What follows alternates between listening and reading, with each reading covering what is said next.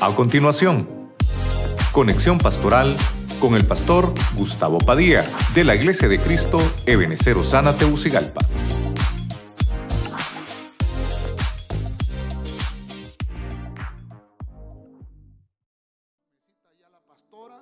para que podamos eh, también, o no sé si ponemos la mesa, pastora, ¿cómo estamos? ¿Con la mesa grande de una vez o la pequeña? Mejor la grande, ¿verdad? ¿Ah?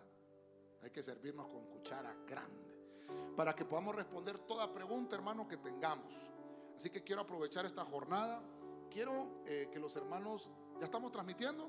¿Sí? Sí, ya estamos. Quiero poner eh, el versículo base que leímos el domingo pasado, porque esta es la segunda parte del tema que vamos a, terminarlo hoy. Entonces, eh, quiero que me acompañe en lo que tratamos acá también de poner nuestro relojito, ¿verdad? vamos a irnos al libro de Deuteronomio.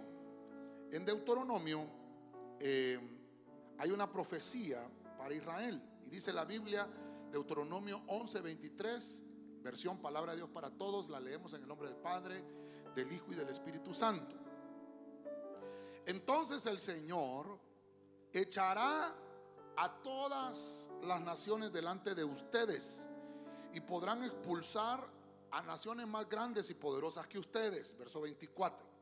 Su territorio se extenderá desde el desierto en el sur hasta el Líbano en el norte, desde el río Éufrates en el oriente hasta el mar occidental. Bueno, entonces el tema que estamos trabajando es el río Éufrates, esa escatología que nos enseña ese río. ¿Cuántos quieren que Dios nos hable esta mañana?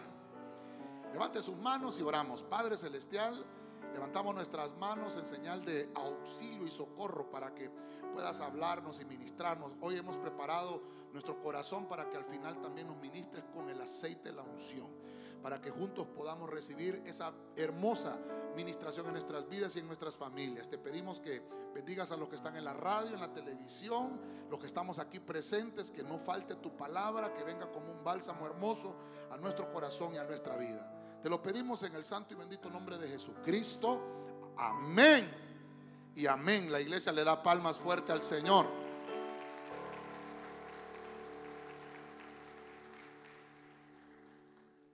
Amén. Nos quedamos, eh, eh, vimos a Adán, pero solo voy a hacer una pequeña recapitulación, que le dieron a guardar el huerto y uno de los ríos que lo regaba era el Éufrates, el Tigris, el Pistis, pero también vimos a Balaán, y Balaán era aquel hombre, hermano, que eh, fue a maldecir al pueblo de Israel por dinero. Un asna profética y un profeta burro. Eso tratamos de hablar, ¿verdad? Mire qué interesante, montado en una mula. vimos a Necao, Necao, aquel faraón que también logró, de lo que pudimos ver, ¿verdad? Yo le decía a los hermanos discipuladores, el nombre no lo encontré, no lo encontré el significado. Hay muchas referencias de Necao, pero el significado, el nombre no lo encontramos en ninguna parte y nadie me mandó, después de siete días, nadie me mandó qué significaba, no, yo no lo encontré.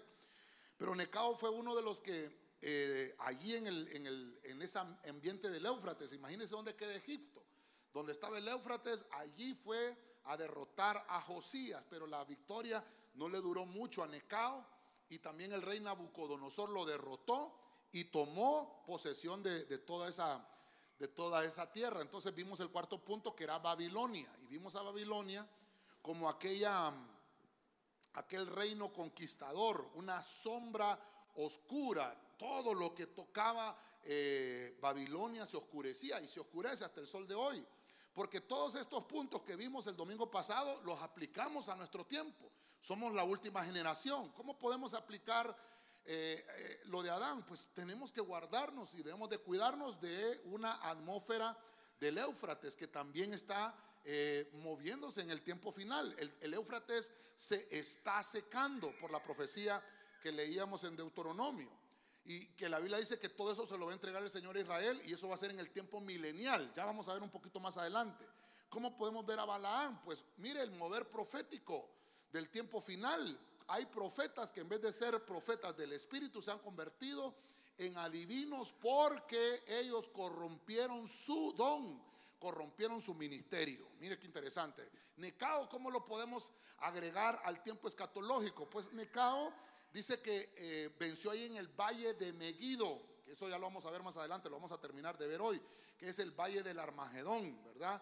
Donde va a haber la guerra del Dios Todopoderoso.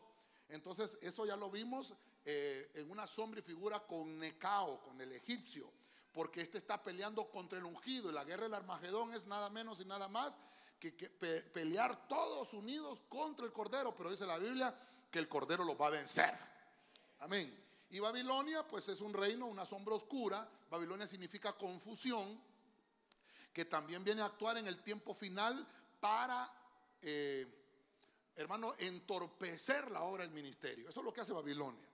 Y vimos a Jeremías, qué interesante lo de Jeremías, que Jeremías lo que nos enseña es que también hay gente que esconde su talento. Hay gente que inutiliza el don. ¿Por qué? ¿Por qué lo dijimos? Porque eso el Señor le dijo a Jeremías, entierra el cinto en el Éufrates. Y hay gente, hermano, que, tiene dones y talentos, pero no los usa. La Biblia dice que el, el llamado y el ministerio son irrevocables. Entonces usted lo tiene. ¿Por qué lo inutiliza? ¿Por qué lo escondemos? Entonces estamos llamados a que en este tiempo final podamos, hermano, eh, enriquecer los dones y talentos que tenemos. Ahí nos quedamos. Empezamos a tocar el punto de los ángeles. Empezamos a ver un poquito acá eh, con los ángeles. Aquí, aquí nos quedamos. Este, este tal vez los hermanos ponen esa filmina ahí en televisión, porque esta es la segunda parte. Aquí nos quedamos. En eso se fue la luz, ojalá que hoy no se vaya. Y si se va, pues no importa, hoy lo termino porque lo termino, hermano. Si no hay luz, pues lo hacemos con las otras pizarras. Y usted alumbra con algo allá, aunque sea con candelas.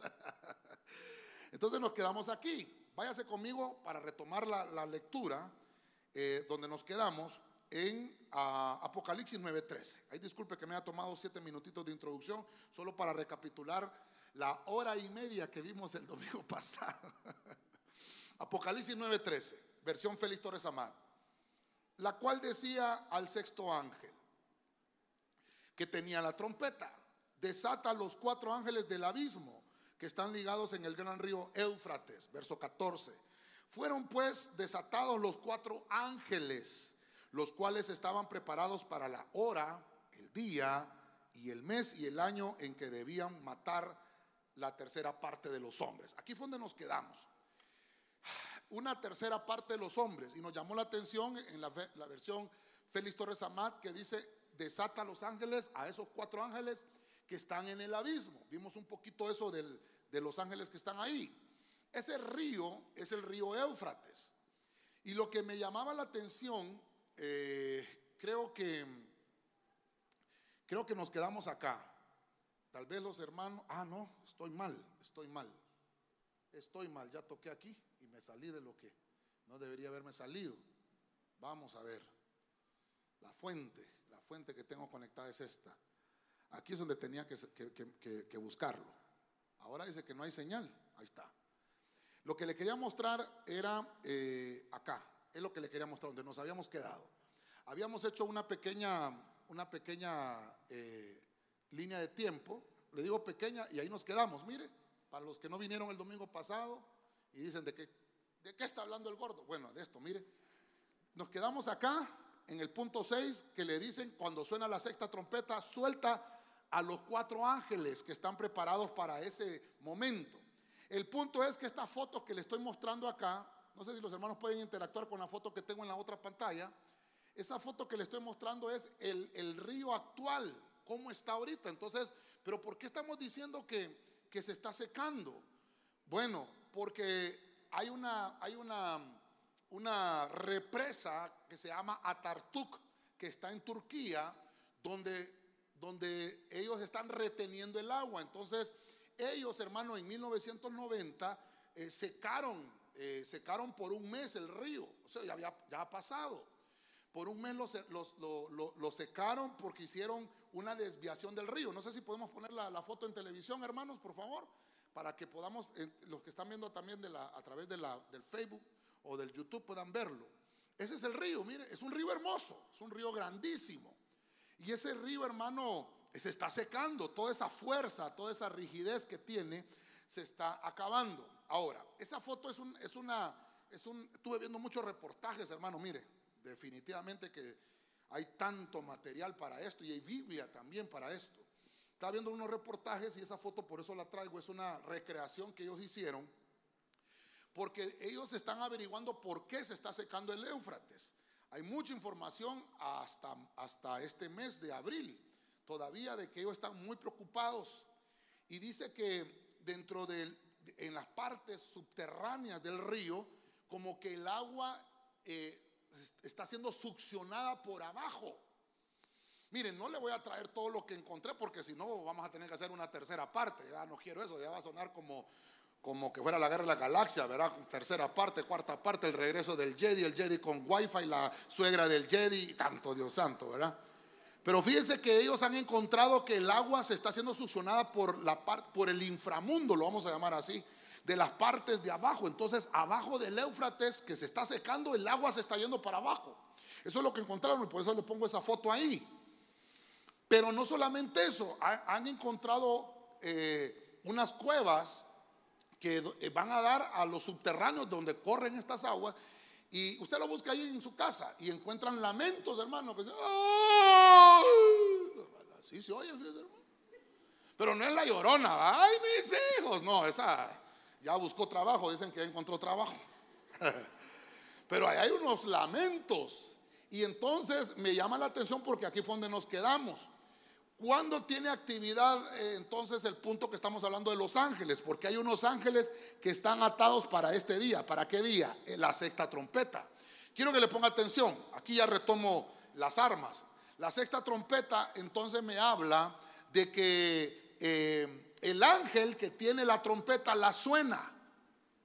Pero ese ángel de la sexta trompeta tiene una tarea de soltar a unos ángeles que están encadenados. El punto es, ¿cuándo se encadenaron estos ángeles? Bueno, hay muchas escuelas o, teorías que nos podemos explicar. Por ejemplo, cuando vimos a Adán que le dijeron vas a guardar el huerto, de cosas que están eh, externamente dañando eh, el, huerto, lo vas a guardar. ¿De quiénes? Puede hacer estos ángeles, porque estaban, estaban ahí en el Éufrate. También dice la Biblia en el capítulo 6 de Génesis, cuando vino el diluvio sobre toda la tierra, diluvio de aguas, de aguas. Entonces dice la Biblia que el Señor encadenó a los ángeles, aquellos ángeles caídos que tuvieron relaciones sexuales con las mujeres. Ahí nos metemos en otro lío. ¿Sabe por qué, por qué le digo que hasta una tercera parte pudiéramos hacer? Porque buscando toda la información del Éufrates, se encontraron de lo que se está secando el Éufrates, han encontrado tumbas de gigantes, han encontrado tumbas de faraones, incluso, incluso, ah, vamos a los discipuladores, quiero que se me pongan pila, pero me leen el versículo. Hay un versículo que habla que hay un eh, Benoni, creo que se llamaba, el gigante. Lo venció Jonatán, que era uno de los guerreros de David. Búsquenmelo, por favor, porque encontraron el cuerpo de ese gigante allí, en el Éufrates, cuando, como se está secando. Y sabe qué es lo interesante? Que ese gigante específicamente que derrotó Jonatán, creo que se llama ese guerrero de David, dice que ese gigante era un faraón, un faraón que medía más de dos metros. Entonces ahí, hermano, ya se me, se me abrió más el panorama con todo esto que estamos viendo. Porque entonces ahí hay incursiones angélicas. Los gigantes son producto de, de, seres angélicos que han tenido relaciones sexuales con mujeres en el pasado. Pastor, ¿y eso puede pasar ahora? Hermano, si pasó anteriormente, no va a poder pasar ahora. ¿Verdad? Allá tienen, allá tienen el, pero es el versículo, ¿verdad? Vamos a ver, en lo que llega el hermano, le voy a poner otra fotico, como dice el colombiano. No, perdón, perdón. Ese es el, el, Apocalipsis 9, dice, en lo, que, en lo que leemos el versículo. Vamos a ver, vamos a ver. ¿Ya? Primera de Crónicas 24 al 8, pero el 4 dice, un gigante que tenía seis dedos en cada mano y seis dedos en cada pie, cuyo padre también fue gigante. Desafió e insultó a Israel, pero lo mató Jonatán, hijo de Simai, sobrino de David. Gracias, gracias. ¿Qué pasaje era? Segunda de Crónicas. Primera de Crónicas 24. Primera de. Crónicas 24. Gracias. Ahí estamos. Primera de Crónicas 24. Ese gigante lo dicen que lo encontraron ahorita. Entonces, yo no se lo traigo ahorita porque tampoco quiero ser amarillista, porque están haciéndole todos los exámenes de ADN, no le están haciendo triglicéridos ni nada de eso, ¿verdad? Sino que son pruebas, hermano, para que se co- corrobore que definitivamente están pasando cosas terribles. El punto es, ¿por qué está pasando en nuestro tiempo? Entonces, vamos, donde nos quedamos. Apocalipsis 9:16. El número de los ejércitos de los jinetes era de 200 millones. Yo escuché su número, verso 17. Y así es como vi en la visión los caballos y a los que los montaban. Los jinetes tenían corazas color de fuego, de jacinto, de azufre. Las cabezas de los caballos eran como cabezas de leones y de sus bocas salía fuego, salía humo y azufre. Ahí fue donde nos quedamos y se fue la luz. Estoy retomando acá. Estos ejércitos eh, cuando empezamos a ver las cifras que podemos encontrar, creo que, creo que sí lo tengo acá porque lo, miramos el domingo pasado. Eh, tengo acá la población mundial, que se recuerda que lo vimos acá. Mire que no ha crecido, no han, no han- no han habido nacimiento. Ah, no, perdón, este, este es hasta el 2021. Hasta el 2021, habría que buscar el dato actual hasta el 2023, pero son 7.888 miles de millones de habitantes hasta el 2021. Sacamos, ¿se acuerda que sacamos la, la- teoría de cuánto pudiera ser la tercera parte? ¿Se acuerda cuánto era? ¿2.000? 2.600 millones, más o menos, ¿verdad? Miles, 2.600 millones. Cuando voy a buscar la población de China, porque dice que hay un ejército de 200 millones, dice ahí, es el pasaje que tenemos ahí. Hay un, hay un ejército de 200 millones. ¿Quién tiene un ejército de 200 millones? Este, esta, me gustó esta porque aquí aparece la población de Estados Unidos hasta el 2021, aparece la población de la India y aparece la población de China, que son los países con mayor eh, población mundial. Entonces, me llama mucho la atención porque China tiene 1.412 millones. Entonces, quiere decir que los 200 millones son fáciles de encontrar en China. Eso es a la fecha del 2021. Como yo puedo retroceder acá, me voy a retroceder al año 2000, hace 22 años, casi 23 años. ¿Cuánto es la población de China? Vamos a ver, aquí lo tengo. 1.263 millones. O sea que bajaron 200 mil. ¿Se está dando cuenta? En 20 años nacieron 200 mil chinos. Si se multiplican estos crías. Mire, mire, hermano, mire, ahora en el 21 hay 1.400 miles de millones.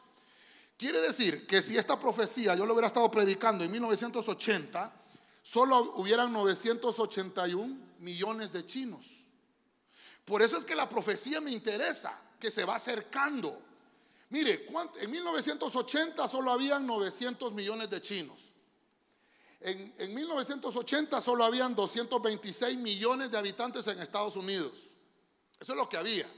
Pero mire cómo se ha multiplicado la población mundial. Quiero que le ponga atención a eso. Ahora, hasta el 2021 tenemos 1.4 mil millones de chinos. Entonces, el país de la China, que es este que está acá, es uno de los países que tiene prácticamente la tercera parte de, personas a nivel mundial. Estados Unidos actualmente tiene 331 millones de habitantes. Oiga bien, 331 mil, ya casi creo que está llegando a los 332 millones ya, si no es que ya lo pasó Estados Unidos ahorita en el 2023. Y eso va a ser muy interesante porque ahorita vienen las elecciones también en Estados Unidos, donde Joe Biden se está reeligiendo y creo que va a pelear la presidencia de nuevo con Trump. Me atrevo a decir, me atrevo a decir, me atrevo a decir, no sé si vaya a fallar, pero no soy, no soy adivino ni nada de eso, que el Señor reprenda al diablo, ni profeta ni hijo de profeta, pero me atrevo a decir que Trump va a perder si se tira. Porque se tienen que cumplir muchas profecías. Recuerde que en el escenario de Joe Biden se encuentra Kamala Harris. Y la que está gobernando, perdóneme hermano, es Kamala.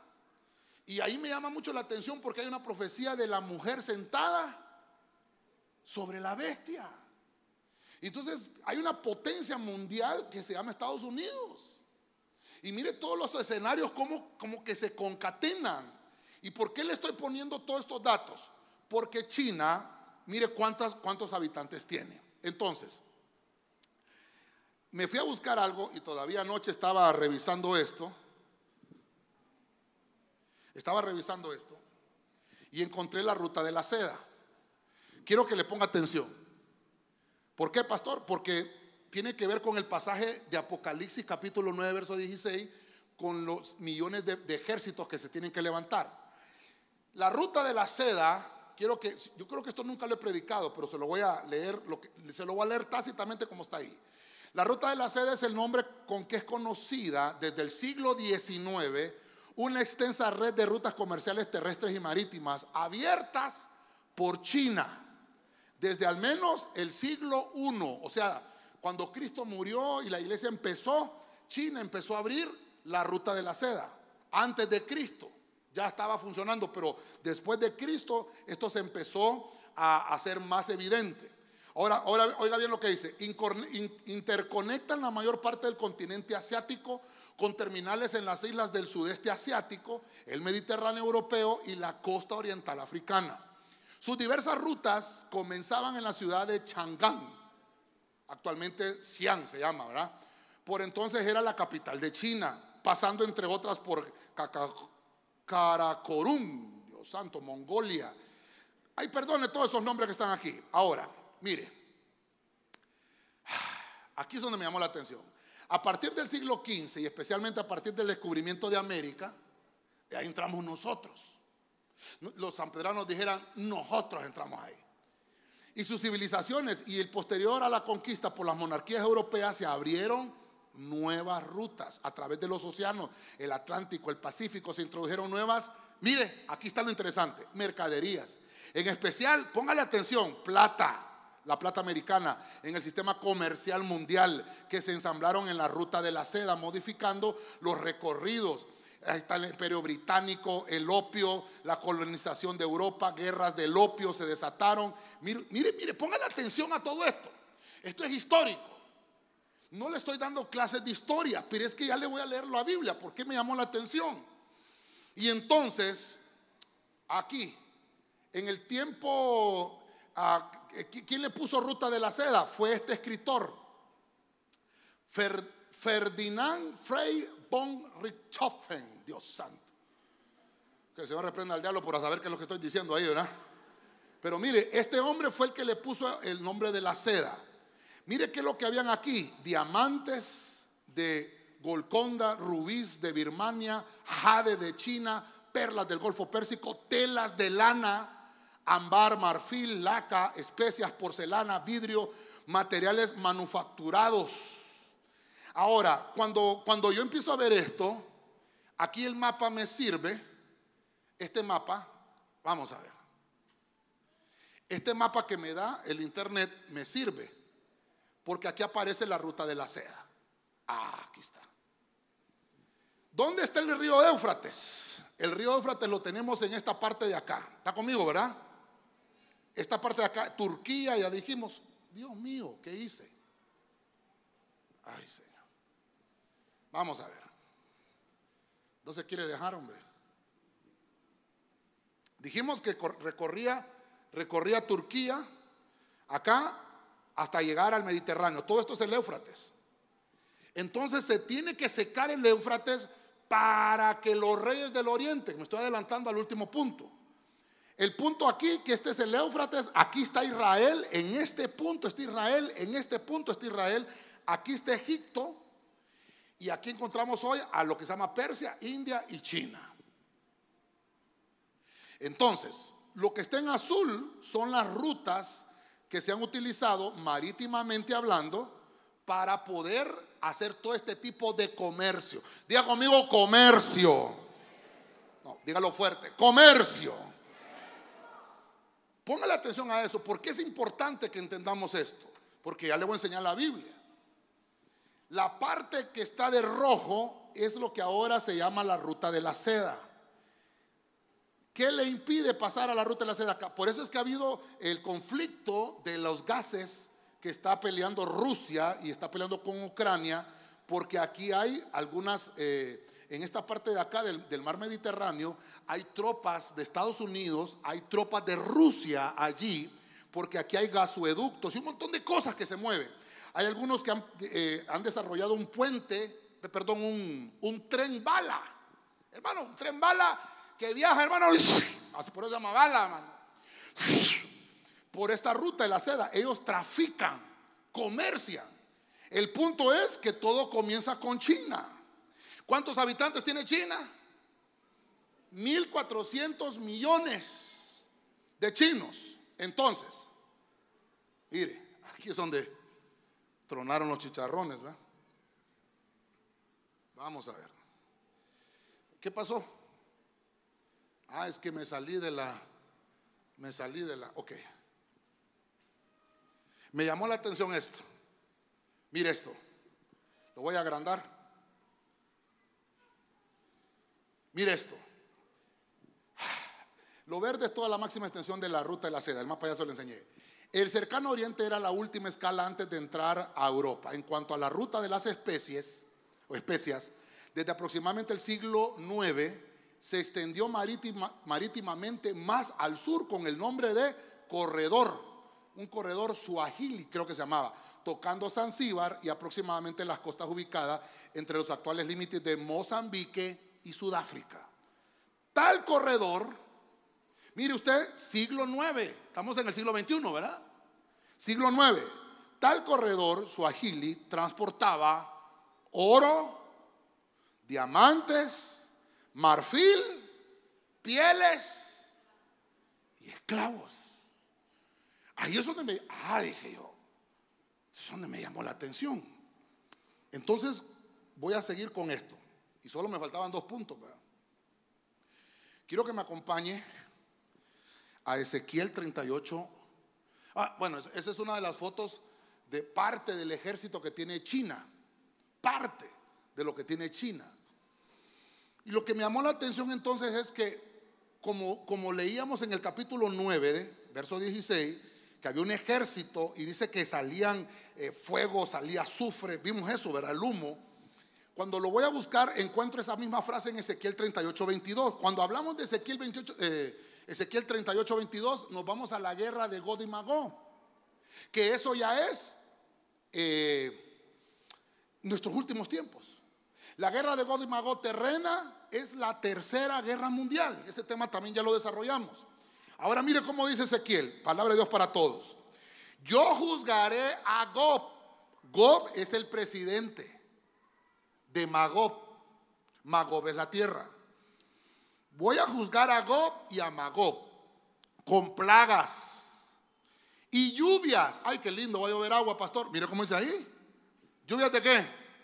de sangre, tormentas tempestuosas y granizo. Haré llover fuego y azufre ardiente sobre él. Está hablando del príncipe Gob y sus divisiones y todos los pueblos que están con él. Todos los pueblos que están con él. Entonces, yo le he dicho a usted que he hecho la ponencia y he puesto eso como un postulado de que para mí el príncipe Gob es Putin. ¿Quién es Magob? Es Rusia, que están ahorita actualmente en una guerra con Ucrania y ahora ya está aliada China con Rusia, hermano. Y ahora eh, Israel mandó tropas para apoyar a Ucrania. La mitad de Ucrania ya le pertenece a Rusia. Ese, conflicto ya está. Lo que pasa es que hay información que a nosotros no nos llega. ¿Por qué nos interesa ver esa guerra, esa guerra que se está dando en Ucrania? Porque todavía no es God y Magog. Cuando ya esté el conflicto con Israel y Rusia, sí me va a interesar. Pero lo que me llama la atención que lo concateno es porque em, empiezo a encontrar que aquí hay fuego y hay azufre. Y entonces, vuelvo al punto, se desatan esos seres que están bajo el río Éufrates. Todo esto que le estoy mencionando, ay, perdonen los niños, ¿verdad? Por las fotos. Pero, ¿qué es lo que estoy mencionándole acá? Todo esto que le estoy mencionando es la sexta trompeta, que fue donde me quedé el domingo pasado. Esta es la sexta trompeta. No ha sonado. Ya sonó la primera, la segunda, la tercera y la cuarta. Ya sonaron. No ha sonado la quinta ni la sexta. Entonces, ¿cuándo van a entrar estos ángeles en acción? Cuando entre en eh, esta sexta trompeta. Y esta sexta trompeta va a hacer que, se destruya. Obviamente van a salir seres eh, horribles que van a matar la tercera, vamos a ponerle un tercio de humanos o un tercio de la humanidad. Un tercio de la humanidad. Quiero que le ponga atención a esa cifra. Cuando, cuando salgan estos seres, dice la Biblia que los, van a soltar, se van a soltar estos ángeles. Y estos ángeles son, eh, hermanos, no son hermosos. Se van a soltar en este tiempo. Y en Apocalipsis 9, 18, quiero que vaya conmigo acá, mire lo que dice. Vamos a ver, dice, la tercera parte de la humanidad fue muerta por estas tres plagas. Ah, entonces las epidemias no se terminan con el COVID, vienen. Por, por el fuego, dice, fueron, fueron destruidas. Por el humo, por el azufre que salía de sus bocas. Habían seres o hay este tipo de ejército que va a salir que viene a matar la tercera parte de la población. Pero si su ejército es de 200 millones, Estamos hablando de que tiene que ser una, una, una coalición de naciones, lo voy a llamar de esa forma. Rusia, China y algunos otros países aliados con estos, con estos países. ¿Qué tiene que ver todo esto con la Biblia y con el mensaje que le quiero mostrar? Porque dice después el capítulo 20, palabra de Dios para todos. Aquí está el punto de la línea de tiempo en la, en la gran tribulación. Perdón, en la tribulación. El resto de los seres humanos no murió por estas plagas, pero ni aún así dejaron de hacer maldades, ni de adorar a los demonios, ni a los ídolos que habían hecho de oro, plata, bronce, piedra y madera, los cuales no pueden ver ni oír ni caminar. Verso 21. Tampoco dejaron de cometer asesinatos, ni se apartaron. ¿De qué hermano? De la brujería ni de sus pecados sexuales, ni de sus robos. ¿A dónde hubo fuego y azufre? En Sodoma y Gomorra por pecados sexuales. ¿Está conmigo, hermano? Entonces, ¿qué es lo que está pasando en el tiempo final? Y mire, esto me sirve mucho, porque quiere decir entonces que estoy hablando ahora de la sexta trompeta. Pero antes, antes de pasarme al, punto eh, que le quiero mencionar es, que entonces la sexta trompeta, la iglesia ya se fue, que eso lo vimos el domingo pasado. La iglesia ya se fue. Se desata la guerra de God y Magog, que en este punto, escatológicamente, no lo podemos todavía decir si la guerra de God y Magog va a ser antes o después. Si lo va a ver la iglesia o no, aunque hay muchas posibilidades que lo veamos como iglesia, hay muchas posibilidades. Pero recuerde que la iglesia que se va es la iglesia que se casa con el Señor en las, en las nubes encuentra al Señor en las nubes y pasa a las bodas, al cielo. Y hay una iglesia que se queda. Y vimos que en todo esto, esto que le marqué acá, era porque aquí desaparecían la profecía, desaparecen los dones. Ayer lo vimos con los hermanos, porque dice la Biblia en, 1 Corintios 13, 8, y van a desaparecer. Ya no va a existir, ya no se van a hablar lenguas, ya no va a haber profecía, porque los que se quedaron tienen que huir, tienen que esconderse. Estos 150 días, esos que se quedaron, diga conmigo, aquí no hay ninguno, pastor. Esos que se quedaron tienen que estar escondidos 150 días. Vamos a ver, 150 eh, días eh, es equivalente a, que, que lo leemos aquí. Son cinco meses. Cinco meses. Hermano, ¿se, aguantó usted la, pandemia? Un mes estar encerrado. ¿Cómo va a ser esa pandemia? Porque estos son 150 días de una pandemia. Suena la sexta trompeta y se desatan tres epidemias que matan la tercera parte del mundo. 2.600 2.600 eh, millones de personas van a morir. Y se lo estoy diciendo con autoridad porque eh, lo dice la Biblia. ¿Dónde van a morir? En la tribulación que va a durar tres años y medio. Después se va a levantar este punto acá. Pero no me quiero, no me quiero, no me quiero adelantar a eso. Voy a ir finalizando entonces. Voy finalizando, ya voy terminando, claro que sí. Va a haber lluvia de fuego, va a haber lluvia de azufre, va a haber humo. Quiere decir que se van a desatar bombas atómicas. Se van a desatar, hermano, la guerra. Se va a desatar, va, a haber conflicto mundial. Y se van a destruir las ciudades.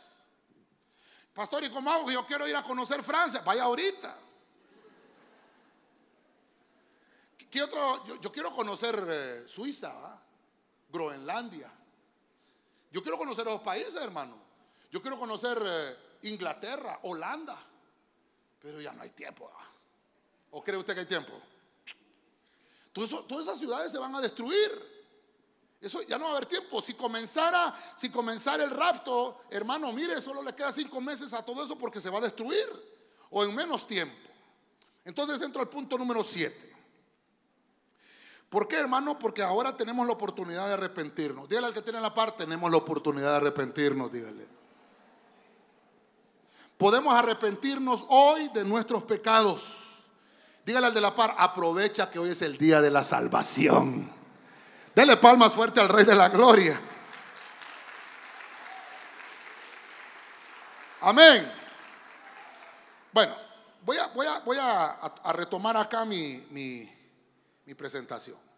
Vamos a entrar al, al, séptimo punto. Quiero que me acompañe Apocalipsis 16, 12. Aquí voy finalizando. Dice la versión oro, perdón, la versión código real. Dice, el sexto derramó su copa pero ya no está hablando del ángel de la trompeta, está hablando de un ángel, con la copa. El sexto derramó su copa sobre el gran río, sobre el gran río Éufrates. Y se secaron sus aguas. Ah, mire eso. Se secaron sus aguas para así preparar el camino de los ejércitos que vienen del oriente. Mire, mire qué interesante esta versión. Para preparar el camino de los, eh, diga conmigo, los ejércitos. No dice el ejército. De los ejércitos, dice, que vienen del oriente. Y vi salir de la boca del dragón y de la boca de la bestia y de la boca del falso profeta tres demonios en forma de ranas. Quiere decir Quiere decir que aquí está una trinidad satánica, dragón, bestia y falso profeta. Dragón, bestia y falso profeta. Padre, Hijo y Espíritu Santo, una antítesis. Y de cada uno de ellos salen espíritus de ranas, dice. Recuerda que la Biblia habla del Espíritu del Padre, la Biblia habla del Espíritu de Cristo y la Biblia habla del Espíritu Santo. Entonces estas ranas por eso es que no me gustan esos, esos animales. Esas ranas, hermano, son símbolos de los antiespíritus. Ahora, ahora, ¿sabe qué es lo interesante de esto? Que en el punto que estamos tocando de la sexta trompeta, antes de entrar a este séptimo, dice la Biblia que está encendido el altar y el altar del Señor que está arriba en el cielo está encendido. Porque acá abajo están sucediendo todo este montón de situaciones. Aquí ya estamos en Apocalipsis capítulo 16. Imagínense cómo, cómo se está desarrollando esto. Pero ahora acá los protagonistas son los reyes. No los reyes magos, hermano. Estos son los reyes del oriente. Mire, ellos son los protagonistas ahora. Pero entonces, ¿por qué son protagonistas? Porque ahora Apocalipsis 16 me habla de que estos vienen a hacer una batalla, preparados para eso. Pero el altar del Señor está encendido en los cielos y abajo están sucediendo eh, conflictos, confrontaciones, eh, están fraguándose planes que eh, las naciones de la tierra quieren pelear contra el Cordero, porque ellos ya, ya discernieron que están pasando el tiempo que está profetizado en la Biblia. El altar del Señor está, está consumiendo los pecados y las maldades de la gente todavía, hermano. El altar de Dios está encendido hoy y está encendido para que aquel pecador que reconozca que necesita salvación, esa maldad puede ser consumida en el altar del Señor. Quiere decir que todavía hoy se extiende la misericordia del Señor sobre la humanidad. Dele palmas fuerte al Rey de la Gloria. Ok. En esa foto podemos observar entonces donde hay una tercera parte de la humanidad. E, específicamente en la parte donde está China y Rusia. Podemos tomarlo de esa forma. Mire que entonces hay naciones, Rusia, China, India y Taiwán. Ahora, voy a aprovechar esta filmina, voy a aprovechar esta filmina. Rusia está peleando contra Ucrania y toda esta parte ya, ya la dominó Rusia, ya, la, ya, la, ya se la comió. Ahora, ¿usted no cree que China puede hacer lo mismo con Taiwán? Si Taiwán es más chiquito que Ucrania. Y mire lo terrible, y perdone, diga conmigo no me molesto, pastor. Yo no quiero hablar de política ahorita, no quiero que me vaya a tildar por de político, yo no sigo ningún partido político. Nuestra mejor política es no ser político. Amén. Pero dígame usted cuántos países ahora están aliados con Taiwán. A nivel mundial solo hay como seis países.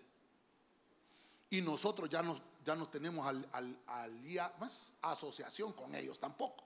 ¿Con quién nos aliamos? ¿Se da cuenta? Hay pastor y entonces, no, es que esto tiene connotación escatológica. Mire lo que estamos hablando. China se ha preocupado en los últimos años de gobernar el mundo. Se ha preocupado. Poco a poco se nos han vendido cosas. Hermano, vaya, busque usted en su casa, Made in China. Todo lo que tenemos. ¿Quién tiene un teléfono chino? Todos, hermano. No, el mío es iPhone. ¿Y dónde cree que hicieron las cosas que lleva dentro el iPhone? En China. ¿Dónde cree que fue ¿cómo? Steve Jobs? Cuando iba a que le ensamblaran los iPhone. ¿Dónde cree que le hicieron la batería? ¿A dónde? ¿En Taiwán? ¿Ah? Los chips los, chip los, hace, Taiwán todavía. Creo que hay escasez hasta de eso. Cuando, cuando yo fui a comprar esta, esta pantalla, así me dijeron, esto es, poco, esto es poco, ya no se hacen porque los chips ahora ya no están saliendo como salían antes. Así me dijeron. Porque los fabrica Taiwán. Pero China, hermano, perdóneme, mire ese monstruo, lo que es China, no se va a poder, no va a poder hacer lo mismo que le está enseñando su papá ruso acá. Cómo invadir Ucrania. Creo, miren, no soy profeta, no soy profeta, pero entonces quiere decir que se va a desatar otra guerra aquí. Y, va, y va a conquistar China, Taiwán. Eso es terrible. O sea, hermano, las cosas que faltan por ver son terribles. Ahora, lo que me llamó la atención es que estoy viendo que la Biblia dice que los ángeles eh, salieron, fueron liberados a, los tres años y medio de la tribulación, pero luego viene la séptima trompeta, donde salen los reyes de Oriente, pero antes de que salieran estos reyes de Oriente, esa foto que tenemos ahí, ¿quiénes son los reyes de Oriente? Pues todos estos que están acá, Rusia, Irán, China, India, reyes de Oriente. Estos, con la ruta de la seda que le acabo de mostrar, van a poder tener el acceso para venir a pelear contra Israel. Mire qué chiquito Israel, hermano. Lo que pasa es que nosotros aquí estamos pensando que el huevo todavía está caro. Y, le echamos la culpa a la guerra de Ucrania. Pero los huevos los hacemos aquí. Eh, las gallinas hondureñas son las que ponen huevos. ¿O son ucranianas las gallinas, hermano? Pregunto. No, que es que la alimentación de la gallina viene desde Ucrania. Hombre, hermano, ya es tiempo de que abramos los ojos, hombre. Los hondureños, hermano, tenemos que entender que el único que nos va a poder librar de toda escasez se llama Jesucristo. Él es el dueño de los recursos, hermano. ¿Cuántos dicen amén? Ahí deje que el mundo se, se agarre a trompadas. Usted preocúpese por salvarse usted y su familia buscando la salvación en Cristo Jesús. Ahora, cuando entiendo yo que se empiezan a secar los ríos para que estos reyes pasen, hermano, ¿dónde encuentra usted otro pasaje en la Biblia que se secó algo, se secaron aguas? ¿Dónde encuentra eso usted? ¿No viene usted a, a la memoria el mar rojo? ¿Se secó? Para que pasara en seco, ¿qué? ¿Quién pasara en seco? Entonces cuando las aguas se secan en la tierra, es porque espiritualmente Dios está salvando a su pueblo de la miseria. Las aguas del río Éufrates se están secando literalmente hoy porque viene un evento espiritual para la iglesia llamado arpazo, el arrebatamiento. Vamos para el cielo. A su nombre.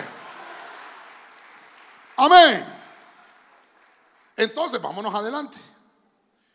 Cada vez que se menciona en la Biblia las aguas se secan, tipifica que la iglesia se va a abrir camino hacia esa tierra prometida. Apocalipsis 16, 14. Versión Código Real. Pues son espíritus de demonios muy fuertes que hacen señales milagrosas, los cuales van a todos los presidentes de toda la tierra a fin de convencerlos a venir a la batalla para reunirlos en el gran día del Dios Todopoderoso. He aquí que yo vengo como ladrón, dice el Señor. Cuán bendecido el que se mantiene velando y guarda sus ropas para que no ande desnudo y se haga manifiesta su vergüenza. Ok, entonces, Dios mío, tanta cosa que tengo que desarrollar acá. Vimos entonces que el ángel acá es la sexta trompeta. Ahora este, este de acá, el punto 7, para finalizar acá, sería la sexta copa de ira. Esta es la sexta copa de ira. La sexta copa de ira, ya se lo voy a mostrar en la, en la línea de tiempo, se derrama sobre la tierra y completamente el río Éufrates se secó. Porque entonces, a la manera que vimos acá, que Necao, como la sombra y figura, fue a derrotar al rey Josías, va a venir aquí a hacer eh, el Armagedón. Vamos a ver, ya manché aquí. Va a venir a hacer acá el Armagedón. ¿Qué es el Armagedón? Pues nada menos y nada más que la batalla de estos reyes que estamos hablando, de estos ejércitos que se van a pelear entre ellos y de estas plagas que le acabo de mencionar que van a destruir la tercera parte de la tierra. Incluso le acabo de poner el pasaje que incluso viendo esas plagas la gente no se arrepintió de su idolatría, la gente no se arrepintió de sus pecados, ni de sus brujerías, ni, ni de sus relaciones sexuales prohibidas. ¿Por qué, pastor? Porque no hay manifestaciones del Espíritu Santo en ese tiempo. ¿Qué es lo que hay? Lo que hay es una iglesia que se quedó. Lo que hay es una iglesia, acá, es una iglesia seca. Es una iglesia, hermano, que a puras penas se va a salvar. Esta iglesia, lo vamos a poner aquí, esta es la séptima trompeta. La séptima trompeta. Acá lo que, lo que pueda ver es entonces, que ya lo vi en esta, eh, en, esta gráfica, vamos a ver, acá. Se desata cuando la iglesia se va, dice que la iglesia es el águila. Vi un águila volando, dice Juan. Y cuando el águila va volando, dice, ¡ay! ¡ay! ¡ay! De los próximos toques de trompeta que vienen sobre la tierra, porque van a destruir a los moderadores de esa misma tierra. Entonces suena la quinta trompeta, dice el primer ay. Suena la sexta trompeta, que ya lo desarrollamos, y es el segundo ay. Pero ahora esta tercer trompeta es el tercer, el tercer ay. Entonces, aquí terminaron las trompetas. Ahora empiezan a desatarse las copas de la ira. Entonces, si esta es mi línea de tiempo, 1, 2, 3, 4, 5, 6 y 7. Vamos a ver, aquí sería 1, sería 2, 3, 4, 5, 6 y 7. Entonces, eh, para que lo pongamos acá, esta copa, esta es la copa de ira. ¿Por qué, hermano? Porque estos tres años y medio de tribulación y esto es de gran tribulación. Entonces a esto se le llama la ira del cordero, que son tres años y medio. Cuando, se, cuando ese ángel, cuando ese sexto ángel derrama la copa, fíjese usted, este ángel está conectado, este ángel, este ángel está conectado con este. Aquí. Está conectado con ese. Como que el sexto ángel de la trompeta son cheros con el sexto de la copa. Seis, seis. ¿Quién se está manifestando con los seis, seis ahí? La bestia. Y, mire, y el tema de las copas, el tema de las copas, no se lo voy a dar todo. Usted vaya, búsquelo, ahí está, lo tenemos grabado, gracias a Dios. Pero el punto es que si, si la iglesia se va acá, pasaron 150 días, pasaron tres años y medio, y póngale usted que han pasado dos años para que se empiece a tramar todo lo que todo lo que todo lo que la Biblia está diciendo que va a pasar. El Éufrates es una señal inevitable, inevitable. Pastor, llenemos el Éufrates. Yo no quiero que llenemos. No se va a llenar. Se va a secar completamente.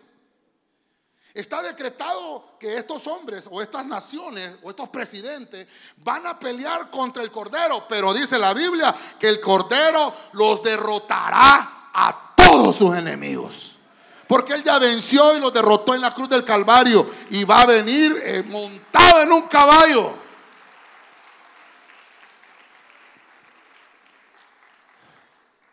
Le leí eh, el domingo pasado y hoy se lo traje, Jeremías 50, 38. Hoy se lo pongo ahí para que los hermanos me lo pongan en televisión también. La palabra de Dios para todos. Mire cómo dice la versión palabra de Dios para todos. Jeremías 50, 38. Guerra a sus aguas. Que se sequen. Porque es una tierra de ídolos que hacen perder la razón. Entonces, hermano, perdóneme, ¿qué es lo que está pasando ahorita que se está secando el Éufrates? Espiritualmente es una guerra. ¿Cómo dice Jeremías? Guerra a sus aguas. Y abajo del Éufrates, preparándose todos estos espíritus, hermano, yo le voy a decir ancestrales porque a saber desde cuánto están ahí encerrados. ¿Cuánto tiempo tiene de estar eso secándose? Esa es una foto actual del río Éufrates. Ya le mostré las fotos donde, donde empiezan a ver eh, eh, eh, aquellas fotos hermosas. No, no, es mentira, no está secando. ¿Y esa parte pues? Porque el río Eufrates es grandísimo. Hermano, nosotros en Tegucigalpa sí sufrimos la escasez de agua, hermano. ¿Sí o no? Ya lo hablamos, ¿verdad? Por causa de la idolatría se secan las aguas. Tenemos que reprender la idolatría para que haya agua. Y, lo que está sucediendo es una guerra espiritual contra estas naciones idólatras, llamada Babilonia, llamada Oriente o reyes del Oriente, que lo que vienen es a incursionar. Entonces, no lo traje porque lo estaba leyendo ahorita. Quiero que vaya conmigo. Apocalipsis capítulo 18, verso 13. Quiero que le ponga atención a esto. Voy a, voy, a, voy a, subrayarlo para que podamos entender. Vamos a ver si lo puedo subrayar. Aquí no me deja subrayar, no me deja subrayar. Ok, vamos a ver. No, no me deja subrayar, por más que... No, no, no me deja. Mire, dice el versículo 13, canela y plantas olorosas, perfumes, mirra e incienso, vino, aceite, flor de harina y trigo ganado mayor y ovejas, caballos, carros. ¿Cómo dice aquí? Esclavos y personas. ¿Se acuerda que le acabo de mostrar que la ruta de la seda era para no solamente para, para comercializar todo lo que leímos, eh, diamantes y ese montón de cosas? Obviamente no le estoy leyendo todo porque aquí está en, en capítulo 18 de Apocalipsis. Lo que me llamó la atención es que trafican esclavos, y trafican personas. Entonces, Cuando yo busco el título, y perdone que lo busque, estoy, estoy en la versión Serafín Ausefo. El, el versículo empieza en el capítulo 18, verso 1, que dice la caída de Babilonia. Diga conmigo, caída de Babilonia. Entonces, Babilonia, ¿desde cuándo dice ahí? Desde el año o desde el siglo 1 antes de Cristo ha hecho tráfico. Si ahorita estamos en el 2023, más de dos mil años traficando, comercio. No estoy diciendo que el comercio es malo, pero el punto es que en medio de todo ese, de ese comercio de Babilonia, también traficaron esclavos y personas. Entonces le estoy leyendo la Biblia y por eso le leí los, lo que aparece de la ruta de la seda en el internet. Usted lo busca, toda la información. Y entonces dice, el vino de la ira de su prostitución han bebido todas las naciones con ella. Fornicaron todos los reyes de la tierra y los mercaderes de la tierra se enriquecieron con el poder de su opulencia.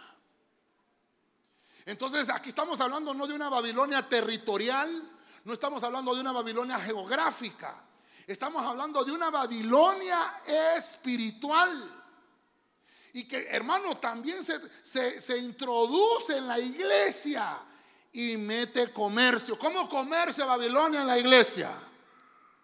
Hermanito, sembra en el siervo. Hmm, sembrado te va a dejar, le digo al otro. Babilonia. Y empieza a traficar. No, mira, si vos me ayudas, creo que con los líderes, el sábado pasado fue, no, el, pasado fue ayer, el antepasado que vemos con los líderes, hablamos de los que ¿Cómo se llama? ¿Cómo se llamaba el tema? ¿Ya se les olvidó? A mí ya se me olvidó. Se llamaban ¿ah? los, los acechadores. Líbrate de la acechanza. Y uno de los acechadores se llaman tranceros. Y vimos la figura de Jacob. ¿Se recuerda? ¿Qué hace Jacob? Agarra del talón, por eso le pusieron Jacob, transero. No, no, no, no te vayas para allá, yo voy a llegar primero. Y lo jala. Y dice la Biblia que Jacob era hermano de Saúl, hermanitos. Los dos viviendo en la misma casa. Diga conmigo que no hay ninguno, pastor. Quiere decir que en medio de la iglesia hay tranceros. Pastor, mire, aquí le traigo el diezmo. ¿Tenés bolsa ahí, verdad? ¿Tenés bolsa? En la bolsa, pastor. Mire. Mire, mire. Diga conmigo, no me molesto, pastor. Vamos a ver a Milcar, ¿qué se me hizo Milcar? Amílcar se acuerda, cuando yo vine de pastor hace nueve años, pastor, mis diezmos. Ay, hermano, aquí. Yo les decía, hermanos, aprendamos a diezmar. Dice la Biblia, hay que traer el diezmo. Porque me quedaba, fíjate, otros hermanos quedaban viendo. Le metieron pisto al gordo. Parece chanchito. Parece alcancía uno, ¿ah? Hermano, porque eso lo hemos aprendido afuera.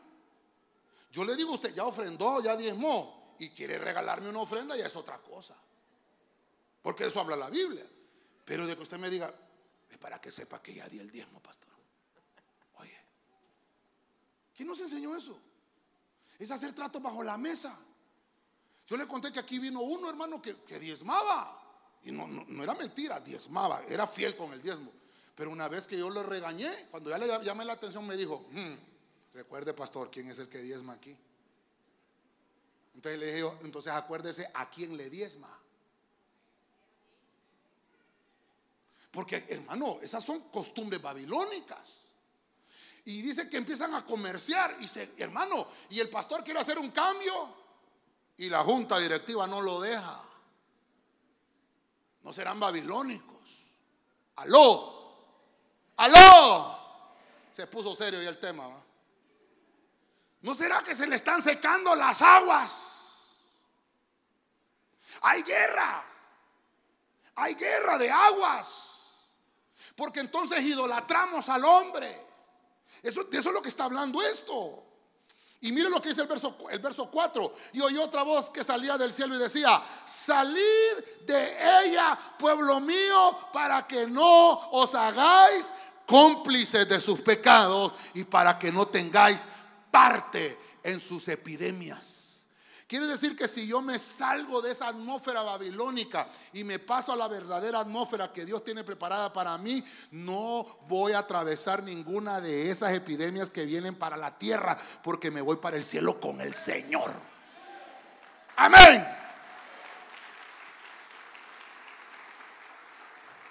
A su nombre. Entonces, estas siete copas de ira son las últimas plagas que están en la gran tribulación.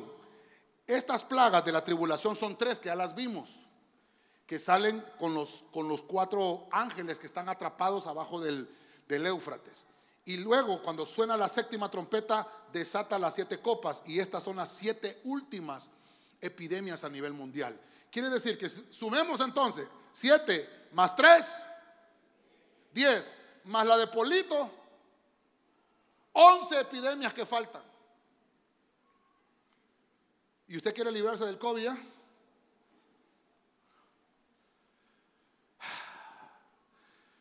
El Éufrates, hermano, es una entidad espiritual que nos enseña que el tiempo de la iglesia se acerca muy pronto. Entonces, yo quiero finalizar, yo quiero finalizar. Quiero leerle Lucas 21, 28, porque vamos a dejar tiempo a preguntas. ¿Hay preguntas? Se me acabó el tiempo, mire, cabalito una hora, qué bien, ya aprendí a predicar. Sí, pero me tardé dos domingos, ¿verdad? Lucas 21, 28, palabra de Dios para todos. Mire lo que dice Cristo. Cuando todo esto comience a suceder,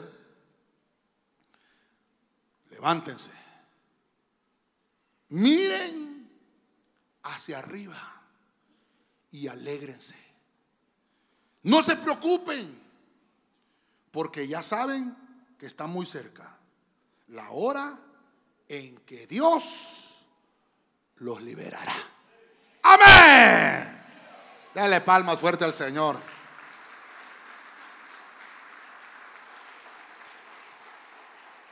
Solo para finalizar, solo para finalizar, vamos a el tiempo a preguntas, al final vamos a ministrar, al final voy a ministrar, pero hemos hablado de la segunda parte de este tema. Ahora, aquí en la segunda venida, eh, vamos a ver, viene Cristo y se estalla Armagedón. Aquí es Armagedón, en el valle de Meguido, porque esta copa lo que hizo fue secar completamente el río Éufrates, pasan todos los reyes de Oriente, los que vienen de allá, China, Rusia, Babilonia, Irak, Irán, y hacen guerra en Israel. Pero viene el Señor, desciende en su segunda venida, hace la guerra del Armagedón, los destruye a todos. Y le cuento, aquí viene usted, y se lo he contado muchas veces, aquí viene usted montado también en un caballo. ¿Ya aprendió a andar en caballo? No, pastor, yo sé andar en moto. Tenemos que aprender a andar en caballo. Porque esa es la Biblia que viene el Señor en un caballo blanco y atrás de él un gran ejército montado a caballo.